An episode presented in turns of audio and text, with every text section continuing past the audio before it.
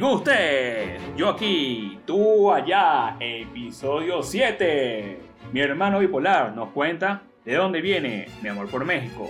Comiendo con Burger Factory 286. Llegan ustedes por cortesía de arroba Burger Factory 286, comida rápida, gourmet, Puerto Estás, Estados Unidos, Venezuela. Síguelos en todas tus redes sociales. Yo soy María Alejandra y él, Carlos Alexander, ven acá, es mi marido. Domingo 18 de octubre, efeméride del día. En Venezuela, un día como hoy, pero en el año de 1945, se produce golpe contra el presidente Medina Anguerita y se conmemora el nacimiento del artista moderno venezolano Mateo Manaure. En México, un día como hoy, pero en el año de 1866, el general Porfirio Díaz triunfa en la batalla de la Carbonera y se conmemora lo que fue conocido como la matanza de Cholula, hecho acontecido en 1519. En Estados Unidos, hoy se celebra el Día de Alaska y tal día como hoy, pero en el año de 1898, Estados Unidos se anexiona a Puerto Rico. Como dato curioso, hoy, 18 de octubre, es el Día Mundial de la Protección de la Naturaleza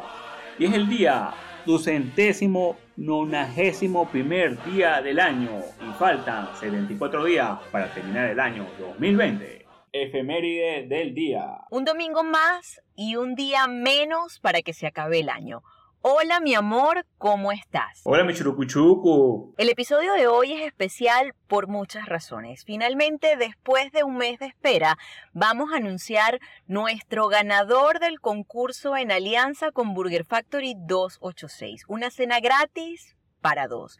Gracias a todos por su participación. Ha llegado el momento más esperado en Yo aquí, tú allá. Y nuestro comentario ganador, después de haber cumplido todas las reglas del concurso, es Hilda-M Fermín. Merezco ser la ganadora de la cena, porque ya le prometí a mi abuela Hilda que comeríamos los deliciosos enrollados de Google Factory 286, divirtiéndonos con el podcast de los amigos de Yo aquí, tú allá, si no me mata. Se inventó que su abuela se llama Hilda, igual que la de nosotros, y nos escribió hasta el cansancio. Hilda, ahí tienes tu cena para dos, buen provecho. Mi hermano bipolar nos cuenta, hoy aprenderemos un poco sobre la bipolaridad y les contaré de dónde viene mi amor por México. En el episodio pasado les conté cómo desde muy temprana edad y gracias a mi hermano menor, el del medio, el mayor de los varones, tuve que aprender lo que significa una lluvia dorada y que tenemos además una relación normal entre hermanos. A veces nos queremos y a veces no tanto. Y si como yo usted también tiene hermanos, no le deseo pasar nunca por lo que nosotros tuvimos que pasar. Algo muy lamentable porque no solamente sufre el paciente, también todos los que le rodean, su familia y todos quienes le quieren. Y es que al contrario de los pueblos, los problemas son del tamaño de la familia. Familia pequeña, problemas pequeños a menos de que usted sea Michael Melamed, quien no solamente cuenta con un solo hermano, sino además con un noble apellido que le ha permitido enfrentar con dignidad su discapacidad. De lo contrario, sería un discapacitado más en patineta rodando por todas las calles de Caracas.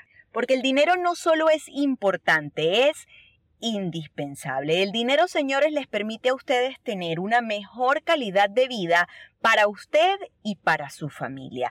Les permite vivir más dignamente, tener acceso a la salud y a las oportunidades. El dinero es malo solo para el que no lo tiene y quien le diga lo contrario seguramente está pelando bolas. Hoy día, la realidad generalizada de todos o casi todos los venezolanos. Y gracias a los señores de urbandictionary.com, pelabola, la palabra pelabola es 100% venezolana. De ahí que su significado sea desconocido para todos los demás. Dícese de la persona que no posee real, dinero, en algún momento o siempre. El dinero con valores, claro. Y no solamente deberíamos poder tener la facilidad de conseguir el dinero por nuestros propios medios. Nuestro Estado debería garantizarnos el libre acceso a las oportunidades y a los beneficios de los cuales les hablé anteriormente. Eso es verdadera soberanía, pertenecer al primer mundo y ser una primera potencia. Todas esas pajas del socialismo. Y si como yo usted es un devorador de contenido y quiere ver una demostración de valores y de una inteligencia y calidad humana sin igual, le recomendamos el roast a Michael Melamed. No es un contenido reciente, pero bien vale la pena verlo. Le dejamos el link en nuestra descripción. ¿Contenido recomendado o no? Michael Melamed. Y una evidencia de eso es que no hay ninguna mujer en el panel. Porque, claro, claro, porque ellos saben que obviamente las mujeres me aman por lo lento. Tú te claro, claro. Noche. ¿Contenido recomendado o no? Porque la mejor forma de vivir la vida es desde el humor. Usted decide si se ríe en compañía de los demás o los demás se ríen de usted. Un poder que solamente usted es capaz de darles. Pero eso lo hablaremos en otro episodio. 2 de enero de 2020. Hecho en socialismo. En 2019 tasa de suicidios rompió récord en Venezuela. Primero de julio de 2020, suicidios en Venezuela aumentan un 153% por crisis producida por el chavismo. Antes del chavismo, el suicidio representaba entre 4 y 5 personas por cada 100.000 habitantes en Venezuela. La tasa se cuadriplicó en los últimos 15 años convirtiéndose en un fenómeno social. Roberto Briceño León, director del Observatorio Venezolano de Violencia, informó que nunca se había alcanzado una tasa de suicidios como la de la actualidad. El alza es entre 140 y 180% producto de la incertidumbre y de la desesperanza en la cual está sumida la población venezolana, indicó el sociólogo. Actualidad. Muere ex integrante de menudo tras agonizar seis días luego de un intento de suicidio. Los venezolanos se suicidan dentro y fuera del país. Como los suicidios, también aumenta la tasa de enfermedades mentales, el desapego a la vida y la desmotivación. Y si como yo, usted todavía tiene amigos y familiares que siguen ensimismados y enseguecidos con el tema político, esos que llegan y le dicen, ay ya, supéralo, este es un hecho irrefutable, así que... ¿Por qué no te callas? ¿Por qué no te callas? ¿Por qué no te callas? Y como este podcast es hecho por una gente muy sabia, érase una vez yo en el Instagram, creer en el chavismo hace 20 años fue un acto desesperado de profunda ingenuidad.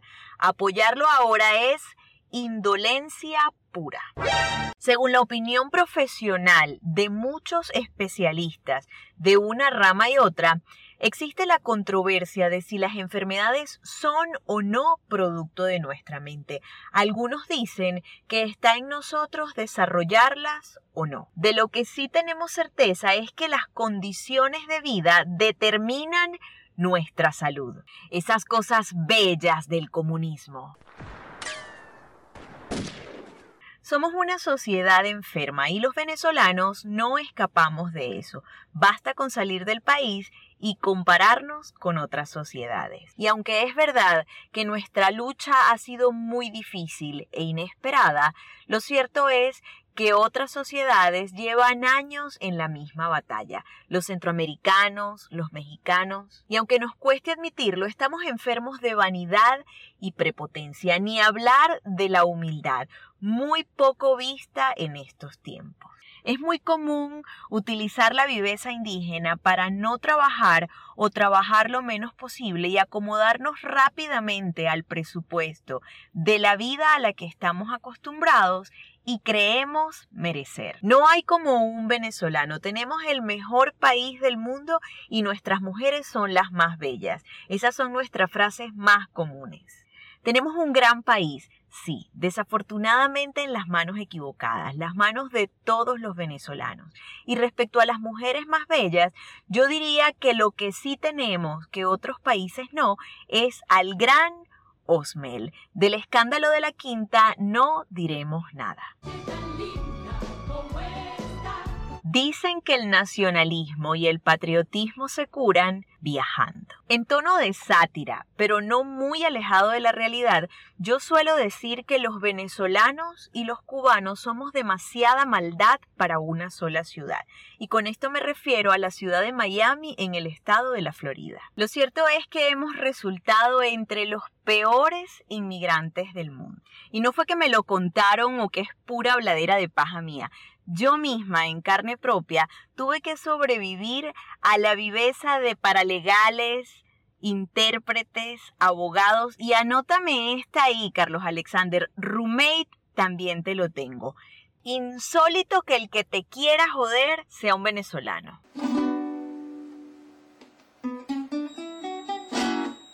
Eso no quiere decir que no haya hecho buenos amigos venezolanos, cubanos, centroamericanos o que no agradezca a Miami muchas de las cosas que hoy día tengo y aprendí, porque toda regla tiene su excepción. Para mi sorpresa, en California el inmigrante es de otro tipo, mayormente mexicano, sencillo, humilde, servicial, solidario. Se podría decir que mi amor por México empezó con ellos, pero también hay mucha gratitud por ti, Carlos Alexander, porque fuiste recibido y hoy día eres abrazado por esa gente maravillosa y por esos pueblos lindos, mágicos y pintorescos, con su amplia gastronomía que se cuenta entre las mejores del mundo, su historia, tradiciones, costumbres, sus artistas, intelectuales, sus celebridades. Y si de recomendaciones se trata, podría decirles Club de Cuervos y el humor fantástico de figuras como Franco Escamilla y Sofía Niño de Rivera. Tenemos muchos temas para próximos episodios y como no se vale ponernos temáticos, yo diría que la invitación es a que seamos ciudadanos del mundo, capaces de ver nuestra maravilla y de reconocer la maravilla en otros, pero sobre todo capaces de ver nuestra propia decadencia críticos de lo que hacemos o no en pro de nuestra salud para no enfermarnos y lo más importante, para no enfermar más al mundo entero.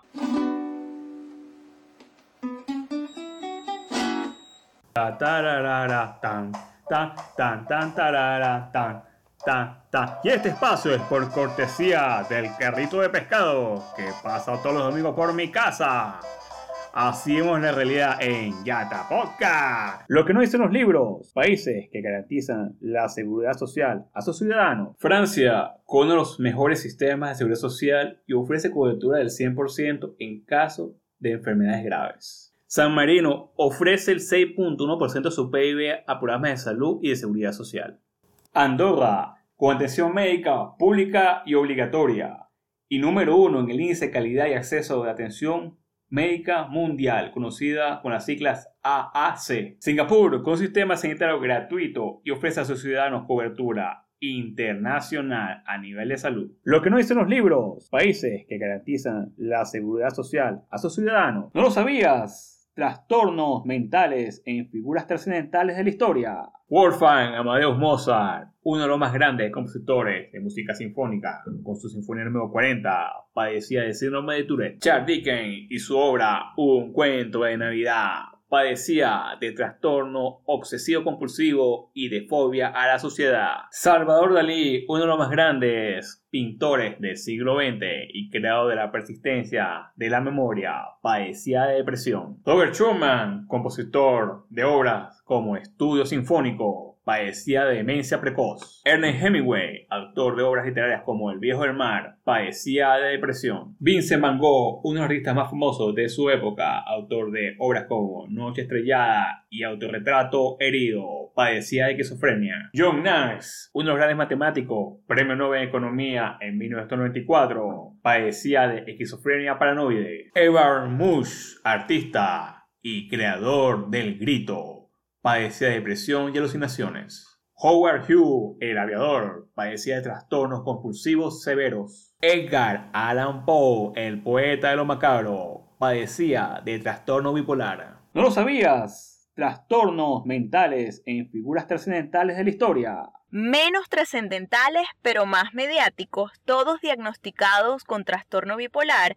Britney Spears, Demi Lovato, Jim Carrey, Catherine Zeta-Jones y Kurt Cobain. Y como no se podía quedar atrás, el más mediático de todos, también diagnosticado con trastorno bipolar, el candidato a la presidencia de los Estados Unidos, Kanye West.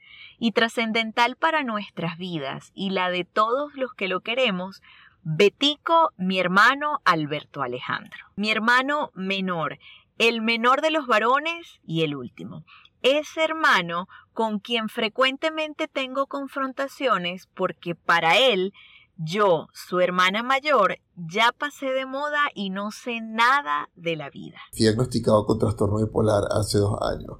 Por lo general pensamos que el trastorno bipolar es cuando una persona cambia de opinión o de estado de ánimo, un día está bien y el otro día está mal, y no es así. El trastorno bipolar es cuando una persona pasa por dos estados, uno de euforia y locura llamado manía y el otro depresivo llamado depresión mayor. Fue el momento en que se desencadenó la enfermedad. Para ese entonces yo estaba en Perú, me había ido del país y me estaba quedando en un hostal y de repente sentí un dolor muy fuerte en el pecho. En ese momento me estalló la cabeza. Tenía miles de pensamientos y tuve que agarrar una agenda y empecé a escribir todo, que eran frases, eh, pensamientos, negocios, todo tipo de cosas. Y en ese plan estuve de las 12 de la madrugada hasta las 4 de la mañana.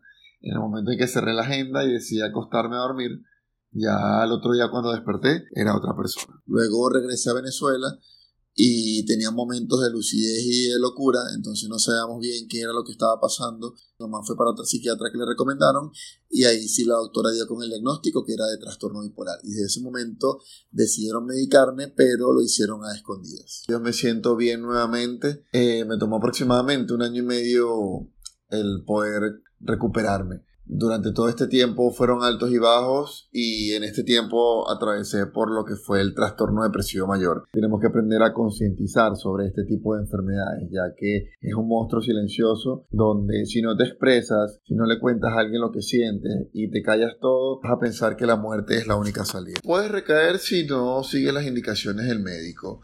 En el trastorno bipolar la medicación es de por vida. Eh, para los pacientes es difícil entender que vas a depender de una pastilla o que vas a tener que someterte a un tratamiento de por vida, pero realmente es algo muy sencillo. Es como la persona que sufre la tensión, o la persona que sufre el corazón, o la persona que es diabética.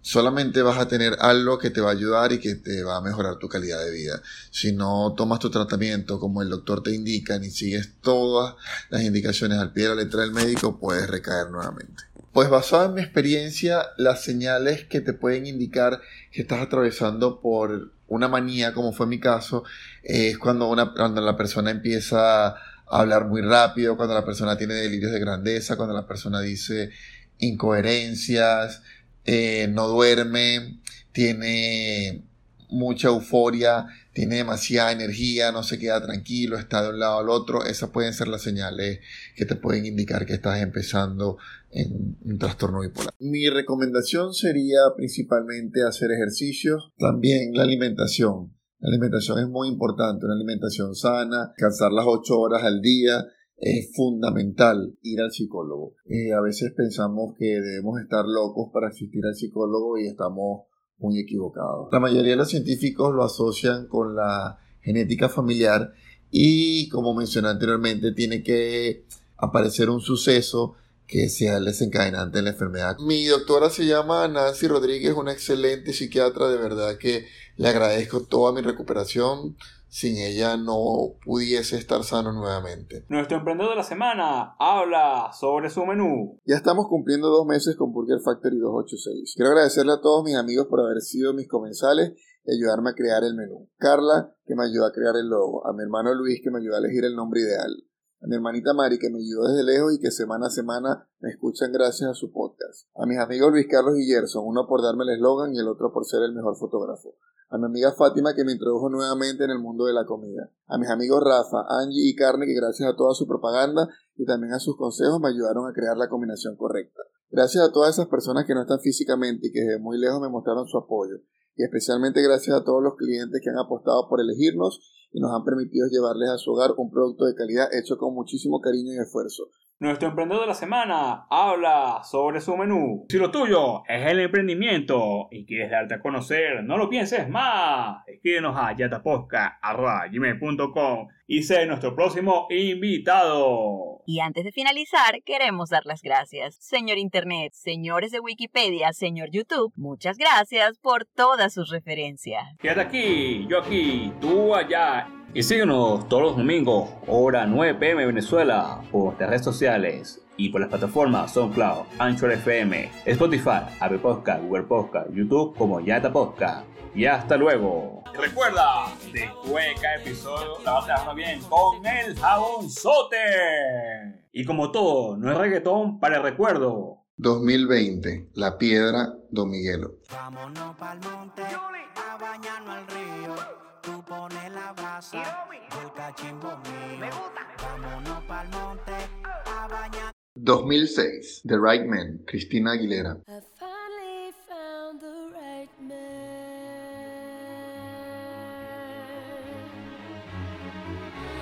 Thoughts racing fast. 2001, NSYNC, Gone.